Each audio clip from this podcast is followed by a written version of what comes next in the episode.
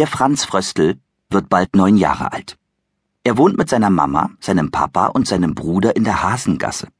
Der Bruder heißt Josef und ist sechs Jahre älter als der Franz. Eigentlich geht es dem Franz sehr gut, aber jede Menge Probleme hat er trotzdem. Das größte Problem vom Franz ist seine Stimme. Die wird hoch und piepsig, wenn er sich aufregt. Und wenn er sehr aufgeregt ist, bringt er überhaupt keinen Ton mehr raus. Damit, dass er sehr klein ist, hat der Franz auch ein Problem. Obwohl er schon bald in die dritte Klasse kommt, fragen ihn fremde Leute oft, na Kleiner, wann kommst du denn in die Schule? Aber wenigstens sagt jetzt niemand mehr na Kleine zu ihm. Früher hat der Franz das fast jeden Tag hören müssen. Doch seit seine Nase gewachsen ist und sein Mund breiter geworden ist, schaut er nicht mehr wie ein Mädchen aus. Freundschaftsprobleme hat der Franz auch. Sein ältestes Freundschaftsproblem hat er mit seinem großen Bruder. Schrecklich gern würde der Franz sagen, mein allerbester Freund ist mein Bruder, der Josef. Bloß denkt der Josef nicht daran, der allerbeste Freund vom Franz zu sein. Er nennt ihn Stöpsel und Zwerg und Piepsmaus. Nie spielt er mit dem Franz, nie nimmt er ihn wohin mit. Nicht mal, wenn ihn die Mama oder der Papa darum bitten. Der Knirps ist ein Klotz am Bein, sagt er.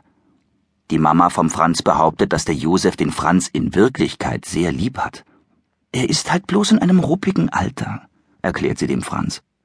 Der Franz fragt dann immer, wie lange dauert das ruppige Alter noch? Sicher nimmer lange, antwortet die Mama jedes Mal. Seit vielen Jahren sagt sie das. Tausendmal hat es der Franz schon gehört, und er hat es längst aufgegeben, daran zu glauben. Oft kuschelt sich der Franz vor dem Einschlafen in die Decke und denkt sich einen Josef aus, der sein allerbester Freund ist. Einen Josef, der mit ihm aus Legosteinen den Stephansturm baut und ihm schwierige Rechnungen erklärt und ihn mit ins Schwimmbad und zum Eislaufen nimmt.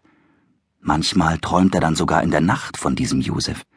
Das sind so schöne Träume, dass er am nächsten Morgen ganz glücklich aufwacht. Und so denkt sich der Franz, Hauptsache, ich habe einen Bruder, der mein allerbester Freund ist. Ob im Traum oder in Wirklichkeit, ist doch fast egal. Außerdem, sagt sich der Franz, habe ich im wirklichen Leben sowieso zwei allerbeste Freunde. Das muss reichen. Die zwei allerbesten Freunde vom Franz sind die Gabi Gruber und der Eberhard Most. Die Gabi wohnt im Haus von Franz in der Wohnung nebenan. Nach der Schule geht der Franz mit ihr heim und bleibt bei ihr, bis seine Eltern von der Arbeit kommen. Der Franz liebt die Gabi. Die Gabi liebt den Franz auch. Sonst würde sie ja nicht oft sagen, wenn wir 18 Jahre alt sind, heiraten wir und bekommen sechs Kinder. Aber leicht hat es der Franz mit der Gabi nicht. Sie kann sehr launisch sein. Und immer muss alles nach ihrem Kopf gehen. Tut der Franz nicht, was sie will, wird sie fuchsteufelswild. Die Gabi-Mama schimpft dann mit ihrer Tochter. Aber das macht die Gabi nur noch fuchsteufelswilder. Und sie schreit, Wegen dir zwei Käse hoch bekomme ich dauernd Stress mit meiner Mama. Also tut der Franz brav, was die Gabi will.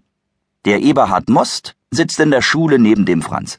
Er beschützt den Franz seit dem ersten Schuljahr. Nicht nur dann, wenn es nötig ist. Bekommt der Franz vor Aufregung wieder mal seine Piepsstimme und lacht ihn ein Kind deswegen aus, kriegt es dieses Kind mit dem Eberhard zu tun. Der Eberhard ist der größte und stärkste Bub der Klasse. Da reicht es, wenn er knurrt. Lass meinen Franz in Ruhe, sonst setzt es was. Dumm ist bloß, dass der Eberhard und die Gabi einander nicht leiden können. Der Eberhard hält die Gabi für ein zickiges Biest.